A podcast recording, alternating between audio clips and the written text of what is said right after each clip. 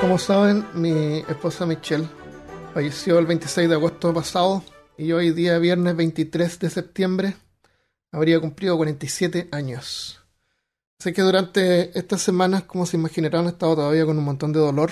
Eh, trataba de mantenerme ocupado, pero son en los momentos de silencio, cuando tengo que ir a dormir, es cuando no, no logro dormir, tengo que estar tomando cosas para dormir, porque la recuerdo, la echo de menos, y sobre todo como una persona escéptica, que no, no, no creo la verdad en el, en el cielo y todo eso, que me encantaría creer realmente, porque realmente eh, te da como una esperanza de que vas a poder volver a ver a la persona, pero sin, sin poder creer eso es como súper angustiante.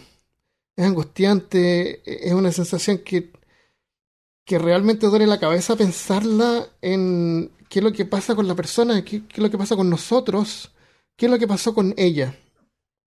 He visto varias cosas aquí y allá que dan un poco como de confort y la familia y los amigos te dicen de que ella tuvo una buena vida, que yo fui muy bueno con ella. Pero no se trata de mí, se trata de ella. Se trata de mí, se trata de ti, se trata de todos nosotros que una, alguna vez vamos a, fallecer. Porque, o sea, si tomamos en cuenta que el universo tiene millones de años, la mayor parte del tiempo no hemos estado vivos. El tiempo en que estamos vivos es como un, un segundo estelar, no es nada. Entonces, es súper valioso el tiempo que estamos vivos. Pero ¿qué pasa después? ¿O qué pasa en el momento? Eh, hay una, una, un estudio que, que me llamó la atención, que es sobre esa teoría que dicen que cuando las personas fallecen, su vida pasa frente a sus ojos. Así que esto es lo que les quiero comentar hoy día, este mini episodio de día viernes, porque de alguna manera yo sé que es súper triste, no tiene la capacidad como una persona fallecida no, no existe, no, no, no tiene su mente, lo que era, no, no tiene la capacidad de poder eh, tener nuevas experiencias, ni tampoco pensar, ni sentir, nada. Eh, yo, yo en lo personal siempre he pensado, el día que yo fallezca, ojalá que nadie se ponga triste, porque primero, yo no voy a estar triste, no voy a estar sintiendo tristeza, pero entiendo que es una tristeza que queda en las personas que quedan vivas. Y es una tristeza muy, muy profunda. Eh, yo sé que con el tiempo las cosas van a cambiar, pero por ahora todavía la siento presente, todavía hay cosas presentes. He estado súper eh, emocional más que pragmático este último mes. Eh, por ejemplo, tengo la televisión prendida en la pieza todo el día con, programas que ella veía porque es parte del sonido de la casa. Pues a ella le gustaba descansar en la cama, ver televisión en las tardes, qué sé yo. Yo escuchaba ahí los shows de cocina y las cosas que le gustaban a ella. Hay, hay una botella de Pepsi, que no sé, yo sé que no es mucho, pero para mí significa algo, que hay una botella de Pepsi ahora en mi refrigerador en este momento que ella tomó de esa botella. Tomó de esa Pepsi que hay ahí. Ya no tiene gas, pero el otro día fui y saqué un poquito. Y lo tomé. Y, y algún día va, va, alguna vez voy a tener que sacarla y la casa va a empezar a cambiar y ella va a empezar como su influencia en la casa va a empezar como a desaparecer. Las cosas van a cambiar, van a haber cosas que ella no conocía. Ya cuando llegó mi hermana me nos encontramos tirado una mesa de centro que es espectacular, pero Micha no la, no la alcanzó a ver. No es importante, pero son cosas chicas las que hacen, las que van haciendo tu vida. Entonces, eh, yo sé que voy a ser feliz de nuevo y, y, las cosas van a mejorar, pero la he hecho demasiado, de, demasiado, demasiado de menos. Más encima ustedes saben lo que me gustaba tomar fotos y videos, tengo pero mucho material de ella y la veo y la escucho. Y me gusta verla y escucharla, pero no, no puedo concebir que ella no está acá ahora. Ok, les voy a contar sobre esto. Eh, voy a cortar ahora, voy a tomar agua y regreso.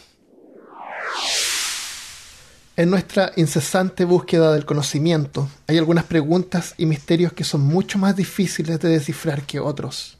Y la muerte es posible la más difícil de todas.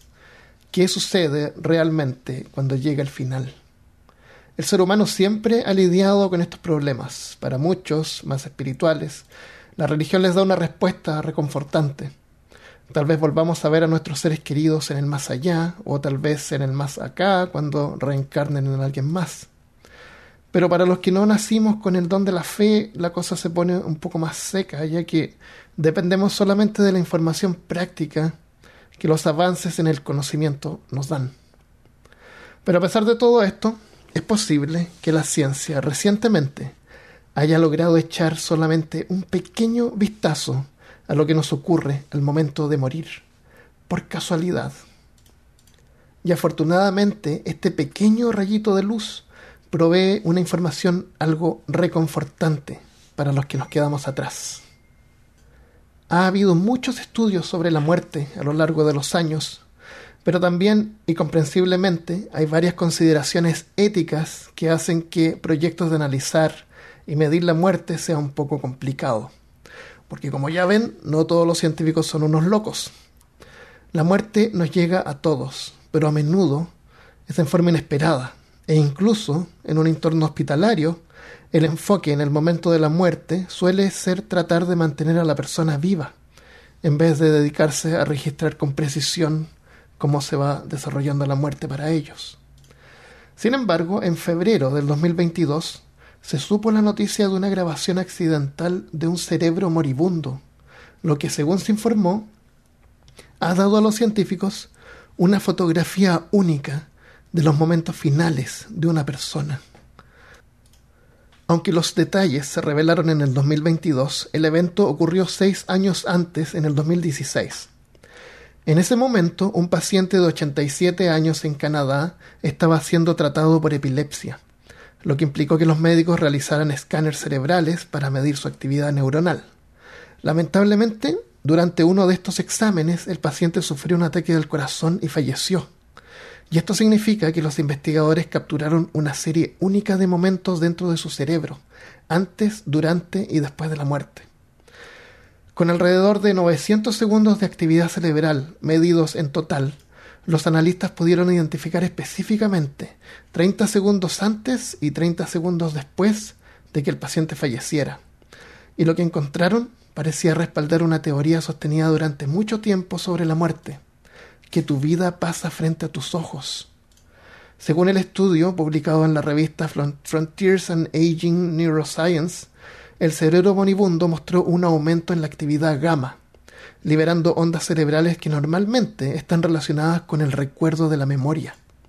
Los patrones que se registraron también se relacionan con funciones, con funciones complejas como soñar y meditar. La sugerencia es que cuando llega la muerte, el cerebro tal vez se embarca en el fenómeno a veces conocido como recuerdo de vida. Y como en el caso de este paciente en particular, puede llegar a durar hasta 30 segundos después de que el corazón deja de latir. Hasta ahora la mayor parte de lo que se sabe sobre esto proviene del testamento de aquellos que han tenido una experiencia cercana a la muerte, o SM. La sensación de haber vuelto a visitar momentos claves de sus vidas es una de las más reportadas por cualquiera que describa una ES, una SM. Los científicos también han visto aumentos de frecuencias gamma similares en los cerebros de animales moribundos como ratas durante las pruebas, pero este último estudio ofrece una visión única de lo que sucede en el cerebro humano. En una forma responsable, los investigadores detrás de este estudio aclaran que son resultados de un solo caso, por lo que los resultados aún no necesariamente se pueden aplicar a todas las personas falleciendo, aunque por las evidencias anecdóticas podrían ser muy similares. Este paciente había sido diagnosticado con epilepsia, lo que puede haber afectado la forma en que su cerebro en particular reaccionaba ante la muerte. Igual los medicamentos que había tomado anteriormente podrían también haber tenido un efecto, y como no se medido ninguna actividad cerebral normal para que se sirviera como una comparación, no se puede probar claramente que algunos de los cambios en este paciente fueran iguales a los de una persona que muere sin alteraciones previas. A pesar de lo innovador que parece ser este estudio, todavía hay muchas preguntas y misterios por resolver. De todos modos, este estudio sirve como uno de los momentos más significativos en nuestra búsqueda para comprender lo que nos ocurre en el momento final. El cerebro humano, donde reside nuestra conciencia, sigue siendo considerado como posiblemente la estructura individual más compleja de todo el universo. Asimismo, nunca lo hemos entendido tan bien como lo hacemos hoy, gracias a proyectos como este, el llamado Cerebro Moribundo, y el proyecto Conectoma Humano, que busca mapear todo el cerebro y alcanzar avances para combatir enfermedades como el Alzheimer y entender mejor cómo funciona nuestro cerebro. De todas maneras, sobre el estudio del cerebro al momento de la muerte, no se esperan muchos avances, pues no se han logrado encontrar otros casos.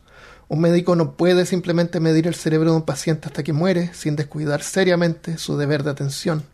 Y de hecho, según algunos informes, una de las razones por la que los detalles de la grabación cerebral de 2016 tardaron hasta el 2022 en publicarse es justamente porque los investigadores estuvieron tratando de encontrar otro caso similar, pero no tuvieron suerte, hasta que finalmente decidieron publicar los hallazgos de este único ejemplo. Este vistazo al cerebro al momento de la muerte es un evento excepcionalmente raro, y aunque sea único, nos da un ejemplo real hasta ahora la idea de que la vida de una persona al momento de fallecer pasa ante sus ojos ha sido tratada a veces con cierto escepticismo. No importa cuántas experiencias cercanas a la muerte se informen, las aparentes similitudes entre ellas a menudo se atribuyen a cosas como el estrés del evento, la falta de memoria o el sesgo de confirmación. Se dice que los pacientes pueden recordar ciertos aspectos de una SM, o sea, experiencia cercana a la muerte, solo porque eso es lo que previamente esperaban que sucediera. Pero ahora parecen haber hallazgos científicos genuinos para respaldar estas afirmaciones. La idea de recordar la vida ya no se puede descartar tan fácilmente ahora que sabemos que las áreas del cerebro involucradas con el recuerdo fueron particularmente estimuladas justo en los momentos finales. Y esto finalmente nos da algo de consuelo, pensar que nuestros seres queridos no se fueron sufriendo o angustiados, sino que recordando los mejores momentos que vivieron junto a nosotros, reviviéndolo como en un sueño. Así es que si todavía tienes la suerte de estar junto a tus seres queridos, recuérdales que los amas y ve y crea nuevos recuerdos juntos. Son importantes y tal vez sea lo que los acompañe cuando inevitablemente dejen este mundo. Los quiero mucho Adiós por ahora.